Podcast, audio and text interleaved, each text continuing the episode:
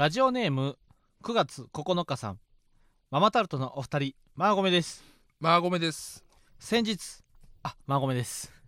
先日初めて m 1の1回戦を見に行きました。ママタルトはもちろんのこと他の皆さんももとても面白く楽しい一日を過ごさせていただきました。アマチュアの方が多く普段着や普通のスーツで出ている方も多い中ママタルトの衣装がとてもピッカピカで輝いて見えました。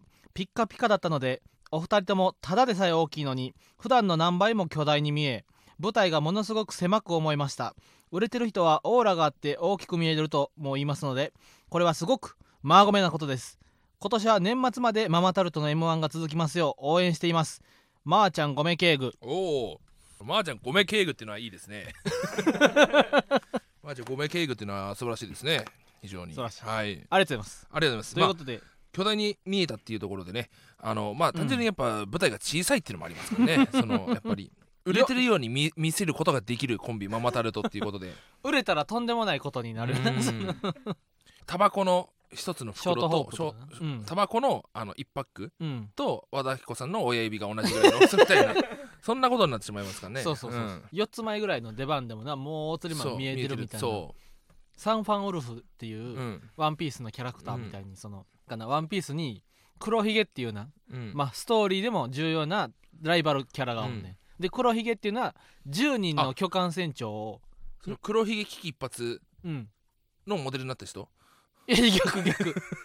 黒ひげっていう海賊がむか 大昔に実在してそれが黒ひげ危機一髪というゲームになってでそれとは別にもともと大きく実在した過去の黒ひげから取ってるわけ。ああそういうことか。でその黒ひげっていうな、ストーリー上重要なキャラクターが10人のうん。巨漢船長を引き引っ提げて、へえこの大海原で旅をしてるわけよ、うん。ライバルは。うん。でこの10人の巨漢船長うん。の中でも一番大きい巨大戦艦サンファンウルフっていうな。またこうとんでもないやつがおんねんけど、うん。そのサンファンウルフはさ大妻どれぐらいのサイズだと思う？ええまあけどでかいんでしょ？そう、まあ、ちなみに黒ひげは3メートルぐらい。え黒ひげって3メートルもあるの？俺ちょうど今46巻を見てさ「ワンピースの。おあのエースス対黒ひげの対決を見てたけどさ。えじゃあエースも3メートルあんの？エースは2メートルぐらいじゃないえエースって2メートルもあんの いやせやでワンピースは普通のキャラクターでも2メートル30とか当たり前やからさ。えルフィは何センチなの？ルフィは170ぐらいいや大釣りマンとそんな変わらん。あエースでかいか確かにルフィこうやって大釣りマンはゾロとそんな変わらんぐらい。あ俺ゾロなんだ。そうそうそうそう。黒ひげ3メートルもあんの？うんうんうんうん。でけえ。うん俺最初そのサンファンウルフは3メートルから5メートルかなと思ったんだけどああもっとでかいってこと？サンファンウルフは、うん。俺の見立てでによるとな。見立てか。マジで光絵ぐらい大きい。いやいやいやいやいやいやいやえちょっと本当にじゃあ公式調べたのか、うん、サンファンウルフのサイズ。やらサンファンウルフはな船なんかいらんねん。足つくから。確かに。海入っても。光ぐらいでかいんだもんな。そうそうそうすごほら身長1万8000メートルやな180 でけえ。1万8000メートル？嘘でしょ？最大1万8000あ180メートルや。いや1万8000えあのだって銀の挽回の刀が1万8000メートルぐらいなんだけど。あったけど。ブリッジの。ブリーチの。うん。えびっくりした。サンファンウルフは1 180万そんなあるわけね。180メートル。180メートル。じゃあちっちゃいよ。1万8000に比べたら。ああ確か1万8000に引いてから。180メートルぐらいあるね大津今そうそれぐらいになってくるかもしれへん、んそう正直将来な。すごっ！何？今横澤君がうん。渋谷ヒカリエのうん。高さ調べてくれてんねうん。んでしサンファンウルフが180メートルで、うん。ヒカリエが182.5メートル。嘘！だからえ俺めっちゃ漫画ちゃんと読んでるってこそんなしかないめっちゃ漫画ちゃんと読んでるしめっちゃちゃんと渋谷歩いてんねん333メートルがそうそうそうそう。そうそうでかいのか。あ東京タワーってパッと言おうと思ったけど、うん。いや東京タワーほどは漫画の中でワンピースの中であ。サンファンウルフは描か,、うん。描かれてないと。うん。ヒカリエぐらいのサイズちゃうかなと思めったちゃすげえじゃん。ニアピンじゃん。2.5メートルしか変わらない。すげえ。すごっ。これもピタリ賞に近いな。マジでゴチいいけるんちゃう、うんな。確かに。高さのゴチだったらいける。高さのゴチやったらいけるやろ。32メートル32メートルここで岡村まさかの大誤算16メートル。いやーすげえ。それでは行きましょう。ママタルトのラジオマーちゃん。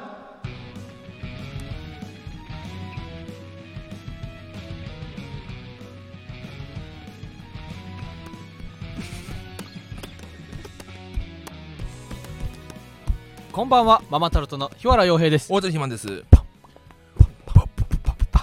あ違う俺が俺がパンパンって言ったら大鶴マンが読まんと。ああそうか。俺がボイパそれはお俺がボイパやから。芸人ブームブームママタルトのラジオマーちゃん第65回目スタートしました。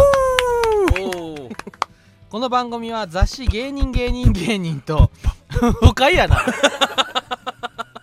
深いやってブヒブヒ。耳元でさ俺が読んでるのにブヒブヒ言われてよたまらんなたまらんって。たまらんち。嬉しい。この番組は雑誌芸人芸人芸人とスタンド FM がタッグを組んで行う出演者をお笑い芸人に特化させた番組です。YouTube でのエキサイティングステーションを経てスタンド FM より公式番組として毎週配信しています。ありがとうございます。ありがとうございます。ちょっとね耳かゆいんでヘッドホンを取りましたが今日もたくさん楽しい読んでて気持ちいいお便りがたくさん届いております。はい。まあそのさっきの続きで言いますと9月9日さん m 1グランプリ1回戦通過。おめでとうございます。やったね。ー2位ですよ2 2位位通過。初めて2位通過。トップ3動画に乗ったね。ママタルトが乗りました。そうよ。これは嬉し。いしかも1位は真空ジェシカ。はい。3位が満腹ユナイテッドというう、ん。ぷよぷよメンバーばっかですね。ぷよぷよメンバーばっかりですだからその本当にぷよぷよをやったら m う1ん。グランプリに通過できるっていうことを初日から証明したな。ねえ、うん。やっぱりねぷよぷよですよね。いやー最近ちょっとまたマジで熱燃えてきた。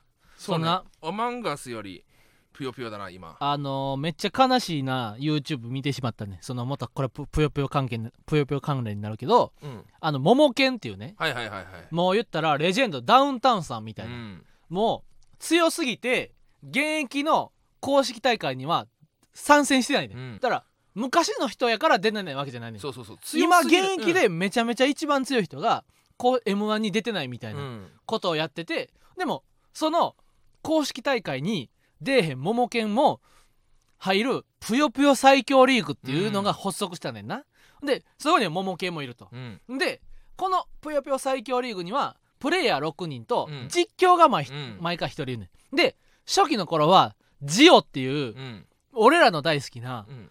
もうとにかく面白い熱のこもったうん。もうぷよぷよで負けたら絶叫して机ごと椅子ごと倒れるしうん。勝ったらもう机バンバン叩くような感情を思いっきり前に出して実況してくれる熱いプレイヤーがいたね、ほんでその人のか実況が俺らとかさすらいの中田とかみんな大好きやってる、でこのジオがうん。モモケンの配信でな最近ジオはあのなんで解説外されたんですかって聞いたらモモケンが「まあジオはねまあ面白いんだけどちょっと弱いからかな」俺らの大好きな別に弱いと思ったことはないよね。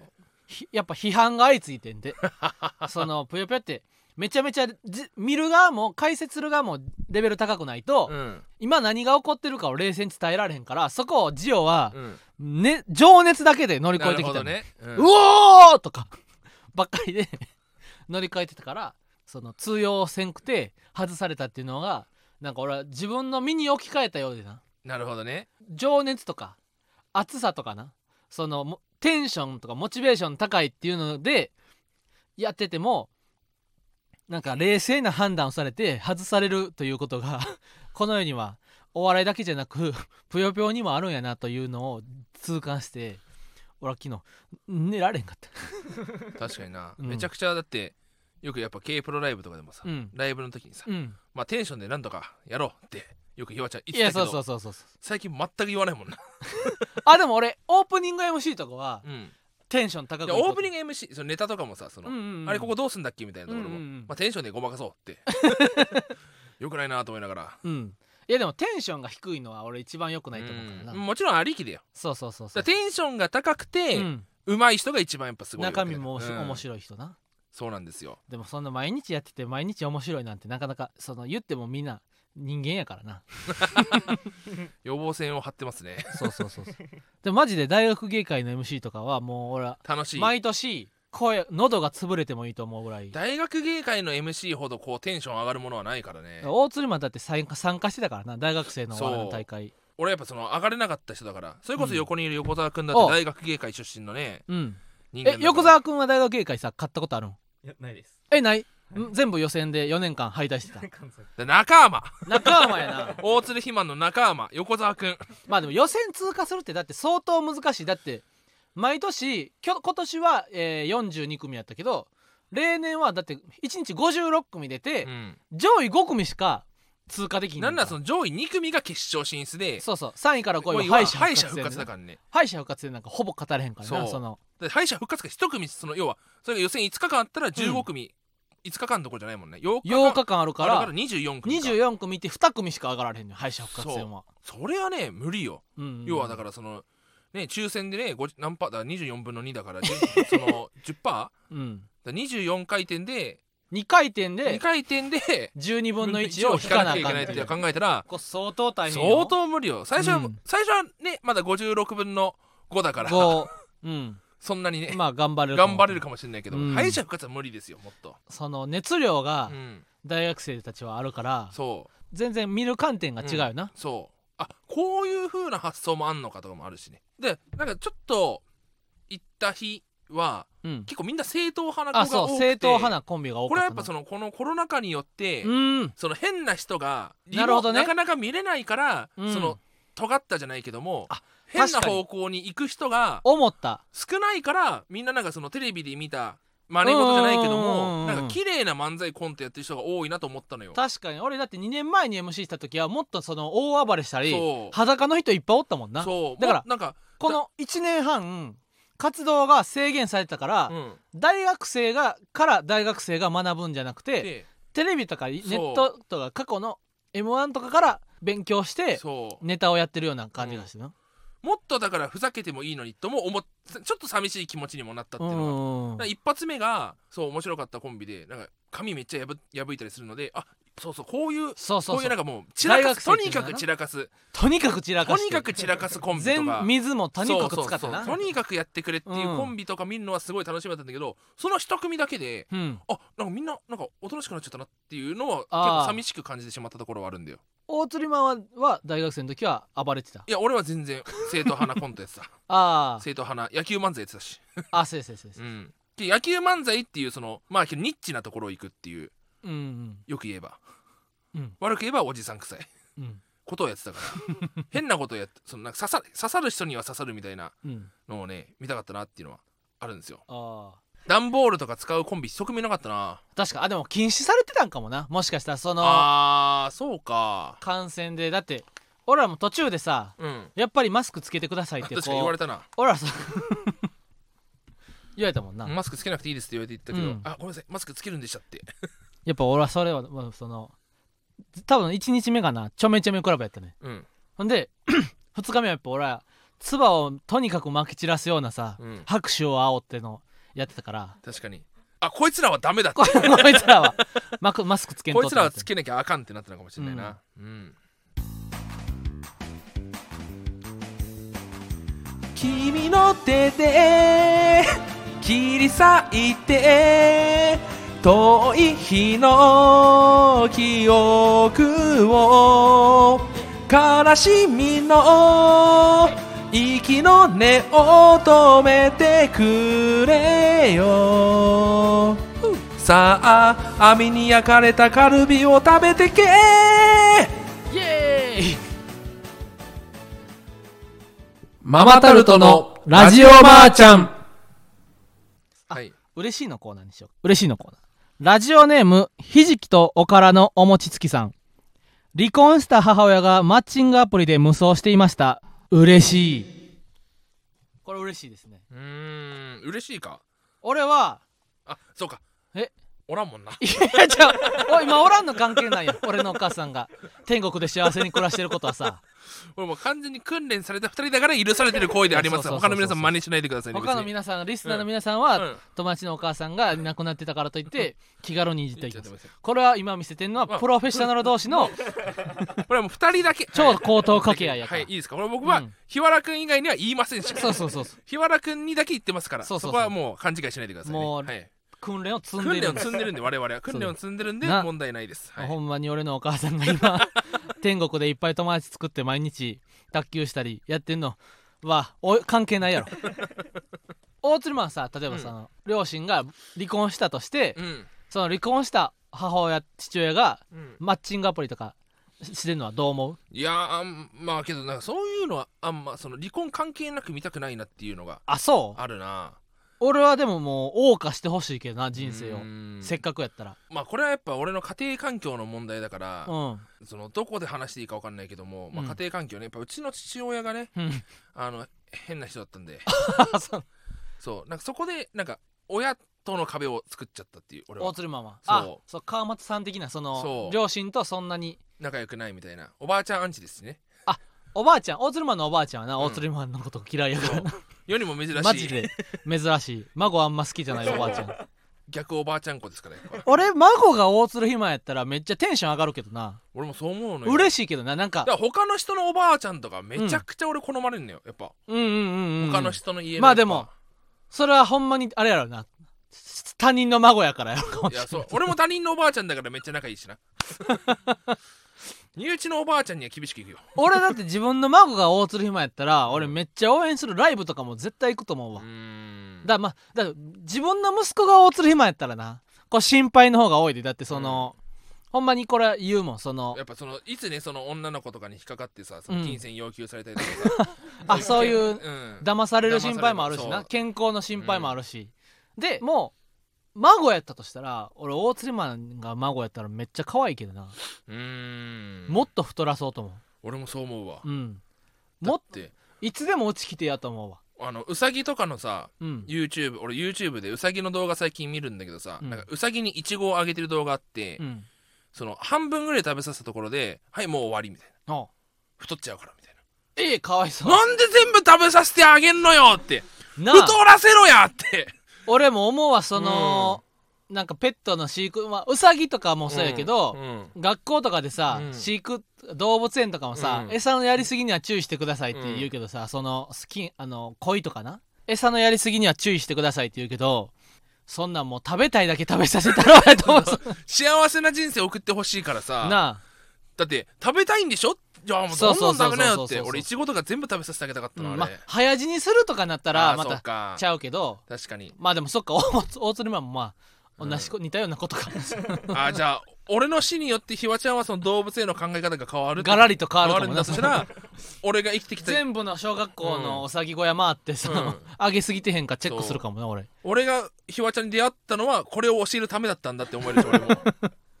えー続きまして。ラジオネームなるこさん。なるこさん。親のお金で美味しいお寿司を食べたよ。嬉しい。その勝手に盗んでってこと？いや違うよ違う。ちゃんともちろん家族でお寿司を食べに行かせてくれたんやろ。いや親のお金で美味しこっそりな。いお寿司な。俺でもそのだ放送室な。うん。松本さんと作家の高須さんのラジオずっと中学校から毎週聞いてたね。で親の財布からおここお小遣いをポロッちょろっと取る子供が羨ましいと。自分らの頃は子供の時は意味ないみたいな感覚やね、ん、そのああそう取ったわかる？そのところで。言ったら俺が大鶴マンの財布からお金取っても意味ないというか大鶴マンが貧乏になったら俺の生活もかわ関係してくるみたいなことや。まあ今はあれやけど。だからお父さんの財布からいやでもだからお金なくなったら直接その日の晩ご飯が、減るだけだもんな。減ると。だから取っても意味ないとだからと取ってる人が羨ましいと。その、まあ、生活には関係ないというねえ。発想になることが羨ましい。けど発想になんない可能性もあるよね。短絡的すぎそてああ。今だけがあればいいやみたいな感覚の可能性もあるよね。うん。どうした？あれ熱い？違う違う違う。あこれ何？俺の熱さに反応して冷房ついてくるってことですか。サーモグラフィー的ないや俺はずっと熱いよ。あそっか。これからも。確かにな。お寿司食べたいですね。最近やっぱこうスシローくら寿司がたくさんできて嬉しいですね。うんうん。これが大鳥ひまんの嬉しい。聞いたその都内の地価がどんどんなテナントがいてそう。安くなってきてるらしいね今。で今のうちにだってスシローとかくら寿司なんてさその郊外とか街道沿いのさそうん。の車で来れるような場所ばっかに設設置してたのが、ついに渋谷の一等地新宿の一等地にできるわけですからね。俺だって千歳烏山まで原付飛ばして俺スシロー食いに行ってたねんから廊下公園でしょあそこ。おうおうおう。廊下公園俺も廊下公園あのずっと言ってたけど。遠いもんなだって。遠いよね。自転車やったら1時間ぐらいかけて、うん。俺スシロー食べに行ってたねんから昔。ゆだってほんとマジで都内で、うん。駅から近いスシローが廊下公園しかなかった。あそう。あ池袋にもあるけど。あそう池袋そうそうそう。歩いて行ける距離じゃないんでみんな、うんうんもうくうん車で。もう車で行く道だから、うん。駅なんて関係ないのよ。うん。そんなとこ行けるかと思ってたんだけど、うんついにもうね。新宿にも渋谷にもスシローでなんなら大学芸会の予選行く時、うん。方南会館、うん。俺あの自転車で行ったんですけども、あのやっぱ方南町の近くにあるスシロー。え？寄っちゃいましたよね。方南町の近くにもスシローできたんそえそうなん？ううん。びっくりした。俺スシロー今でももうテンション。ビックラポンも好きやし。ビックラポンマジでさビックラポンのさシステムさ知りたいよなちゃんと。この前うん。おモルカーぷいぷいモルカーのうん。グッズがビッくら寿司にあるっていうから後輩誘って行ったのよ。でおごって5000円ぐらいうん。払ったのよ。うん。でビックラポン引けたの1回だけで。もう当たったんだけどモルが奇跡的に。奇跡やんそれ、うん、マジで奇跡。よくだってよくわかんないバネのビヨンビヨンの。いやせいで深海魚みたいなやつ出てくんねんからこれ。本当に、うん。たまたま1回出て、うん。それがモルカーで。え。逆にもしかしたらうん。めちゃくちゃ抽選当たり確率は低いけどもぷいぷいモルカーが出るようになってるのか。ぷいぷいモルカーが入ってるかどうかはだってガチャガチャのそ入れ物の中の話やから抽選関係ないその。ういやその例えばうん。抽選率を悪く設定してるけども絶対ぷいぷいモルカーが出るようにする可能性も。コンビニのあれやな100 700円くじみたいなそうのそそうそうそうそう。700円おきに引けるやつをめんどくさいから店員がその外れ全部捨ててるみたいな ことや。うん。こと可能性もあるなるほどね。だってそのだって5000円でさ、うん。1回しか引けないってことはさ10分の1でしょ？いやせいでもうパチンコよりも恐ろしい。で恐ろししいよこんなの。だって俺くら寿司行ってなうん。後ろの女性2人組がな、うん。もうモルカーが大好きやと、うん。モルカーの話を大声でされてるね、うん。その後ろで、また私モルカーのアビーが、うん。みたいな。ああいいね。シロモちゃんがあっちのもいいよよね何々のとシーンが私本当に大好きみたいなうん。ことを言っててな、で一生懸命もぐもぐ寿司食べてんねん。もう私シロモちゃんが大好きって言ってもぐもぐお寿司食べてな、でカランカランカランカランカランって言って「レッツゴー!」みたいなんで、うんあるね。あんねん。ビッグラッグラポンの抽選が抽選あるよね。でブー外れ。もう！もっと食べようって言って、イカポチって言ってイカ立てて、またイカもぐもぐ食べてな。でカラカラカラカラカラって5枚でち抽選を受けてトロルルン外れもう！めっちゃモルカ私すごいモルカーのグッズ欲しいのにって言ってまた卵とかうなぎとかもぐもぐ食べてで結局もう6回目ぐらい。だ女の人2人で30皿なんすてごいね。相当限界超えて、もう36回目ぐらいのそうすごいハイペースだねそうもう後半とかは1貫100円の、あ逆にね。も量う本末を減らして転倒なわけよ、その、うんうんうんうん。ビッグラポンを回すためだけに、うん。高いお寿司を頼んでるっていうね。効率よくシャリ小さめみたいなのにして、バンバン皿を増やして、うん。で投入していくわけよ。サンドにな。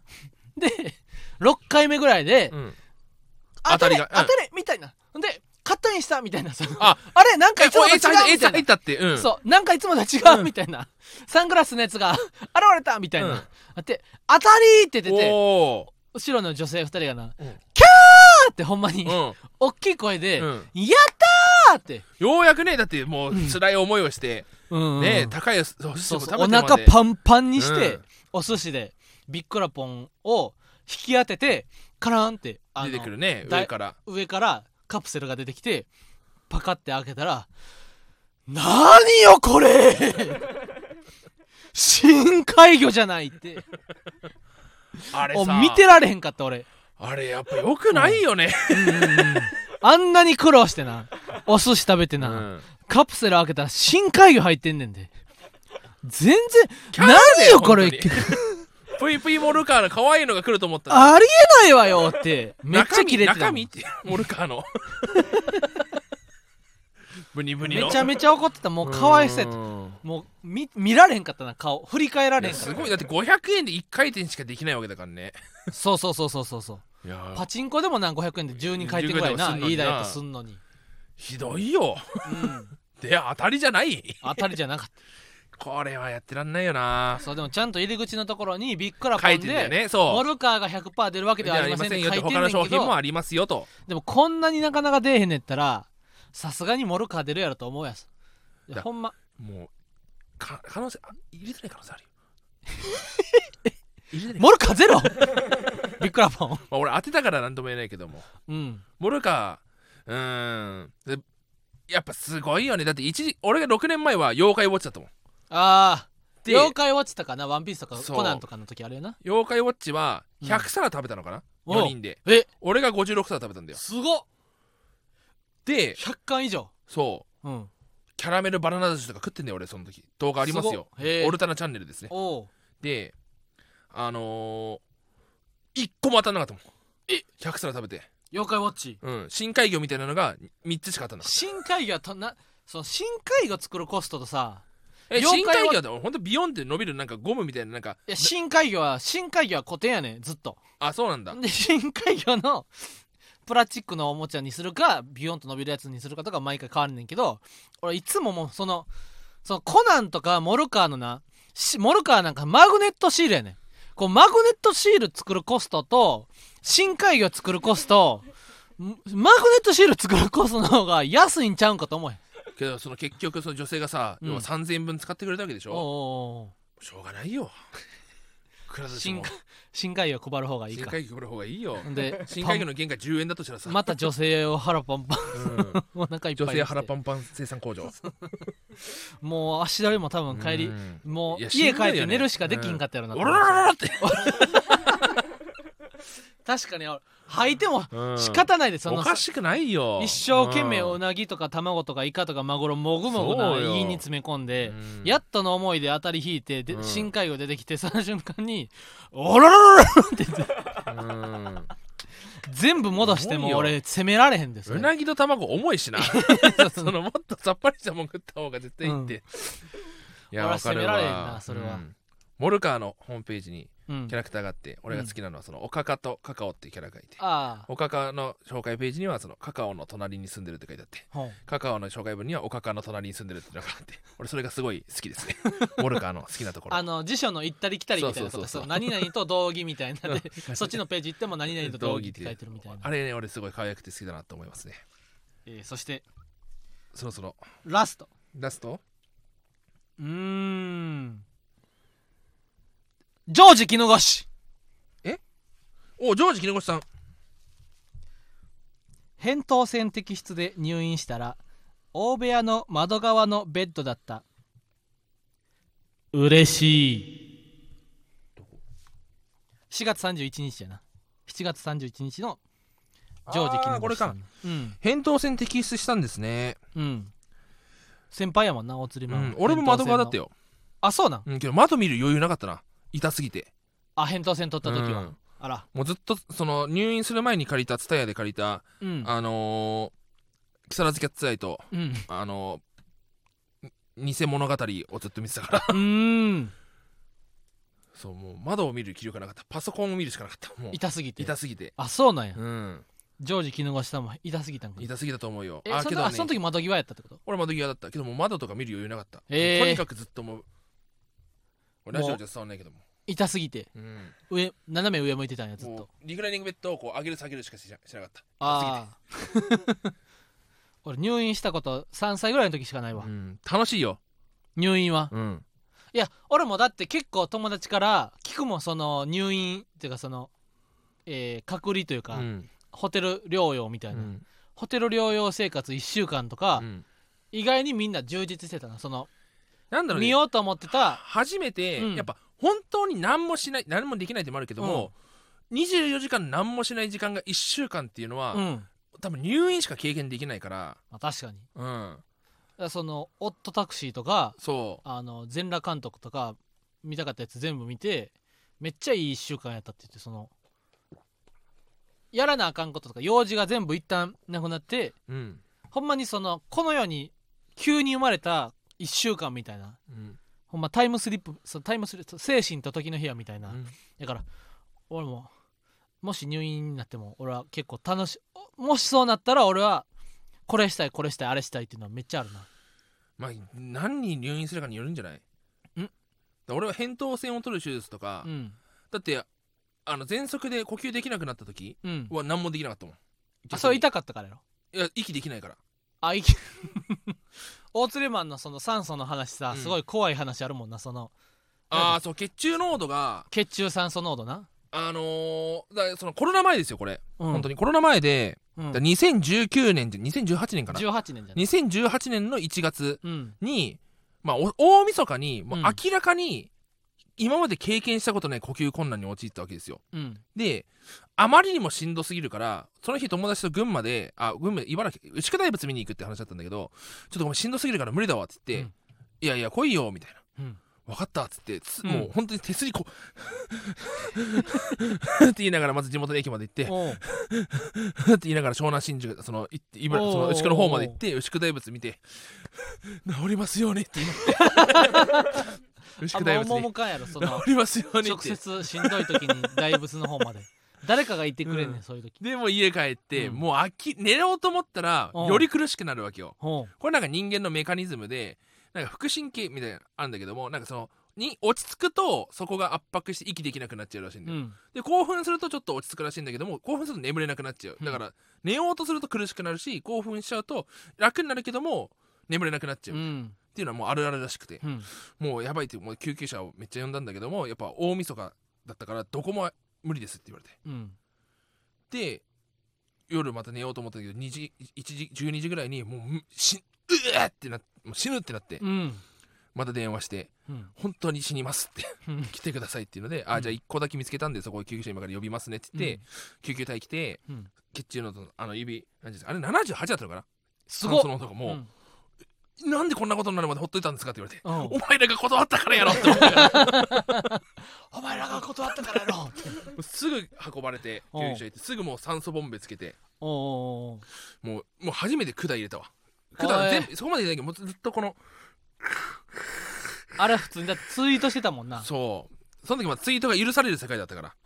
あれだってもう手合わしたもんみんな。全員大鶴マンの入院大津で肥の満が手を合わせた動画。ツイート。だってそのその そのさその入院しましたツイートしてさ、うん。でえっ、と1月1日からうん。1週間は入院してくださいって言われたのよ。うんうんうんうん。でっていうのも123が呼吸器内科の先生来ないんですよと、うんうん4日から来ますって言って、で4日から魔人武骨のあ MB っていう魔人武骨のな？お正月のライブがあって、それは絶対に出たいと。おうおう。でライブには出なくちゃいけないんだってなって無理言って退院して魔人武骨の MB 出たからもう本当にその時に俺咳した瞬間に全部の神血管の神経ブワーって出てきて 死ぬんじゃないかって言われたぐらいね危険だったわけですけどもうん。これがねそうあーこれツイッターにあんのかな？ツイッター過去遡ればねアットマーク検索すれば出てくれる。そうそうそう。ちょ俺ね多分結構リンクを一回貼ったんですよねツイッターの面白ツイートのいやあれすごい。酸素血中の酸血中酸素濃度とさ、うん。俺だってあれあの90切ったらもうあれなんやろやばい。やばいんやろ結構まずいと思う。だそれでツイッター見て入院できないって聞いてうん。おおこれマジで怖いわと思って。へえ。そのこの状況俺も経験してるからだって一回その入院して酸素い吸引して外して測ってみましょうっつって測した測った時に92だったのかな？で90超えてるから92か3かな？うん90超えてるから大丈夫なんだろうと思ったらああこれ危険ですねって。へえ。98以上ないと無理ですって言われて。血中酸素濃度がそう。98以上ないと無理なんだっていうので。それが78までいったんやろ？大津うん。マンは、もうマジで死ぬへー直前だった。よくめっちゃ持ってるかもしんないこの78って数字が。え？もしかしたら84かもしんないネットで調べたらな、うん。その7 78だったら血中酸素濃度即死レベルかもしれない78やったら即死してるかもしれない、うん。今日ね80前半だったのは覚えてる。え88とかだったら余裕じゃんって思うから、ーうん。823か78度ぐらいでえこれって低いんですかって。聞いていやもうやばいですよみたいな。火立ったらやっぱそみんな盛り始めるからな。その大釣りマンの血中酸素濃度もさ、う、うん、一回僕ない40まで行ったことあるんですよ。死んでる死んでるってとかなってるかもしれ言いないから、ね、出して俺昨日ファイヤーサンダー崎山さんにさ、うんその m 1あのキングオブコント僕ら2回戦2分50やったんですけど大丈夫でしたよ ってその、嘘言ってねほんまは2分32やってん。うん。で大丈夫やってんけどやっぱ時間経ったらどんどんタイムオーバーややったけど大丈夫やったっていうのがそのどんどん火立つにつれて、うん。僕らね2回戦2分50やったんですけど 大丈夫でしたよみたいな。どんどん火立つにつれて持っていくやろ。うん。動画見つけましたよあ動画もあんの？そこれはちょっとあのこの配信のタイミングでリツイートしてもらおう。う確かに。2019年1月ですよ。えじゃあだから2 2年前。年半前か。うん。この無事退院しました。この時はどうなるかと思いましたが無理しないようにしますが明日の MV は出たと思います。それによって6日以降も体を相談してっていうので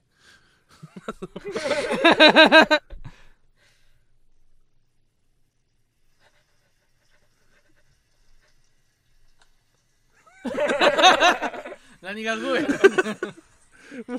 もう死ぬ人の部屋こんなん。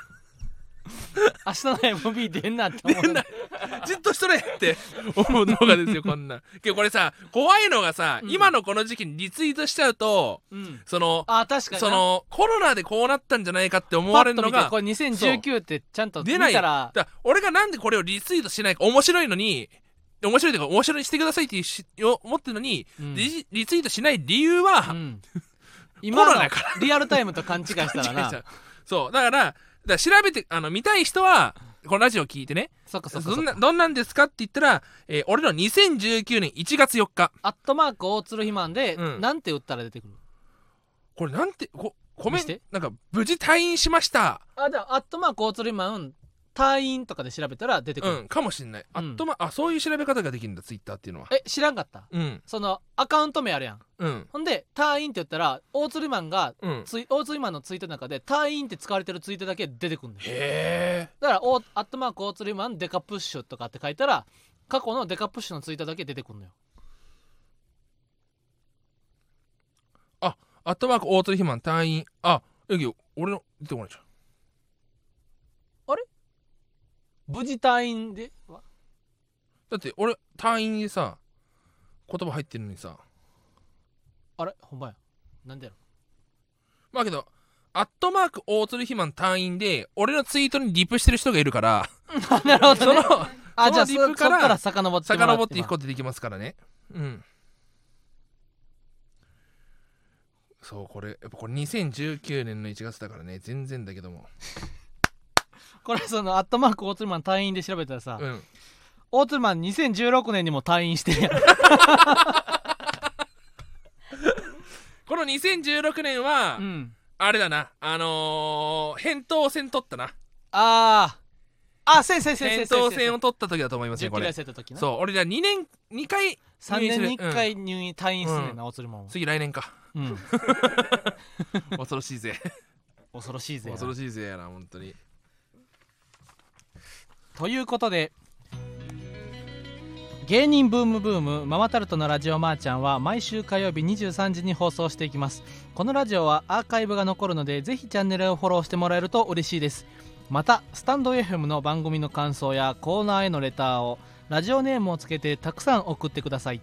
えーこの番組の感想は、えービッグアスホール。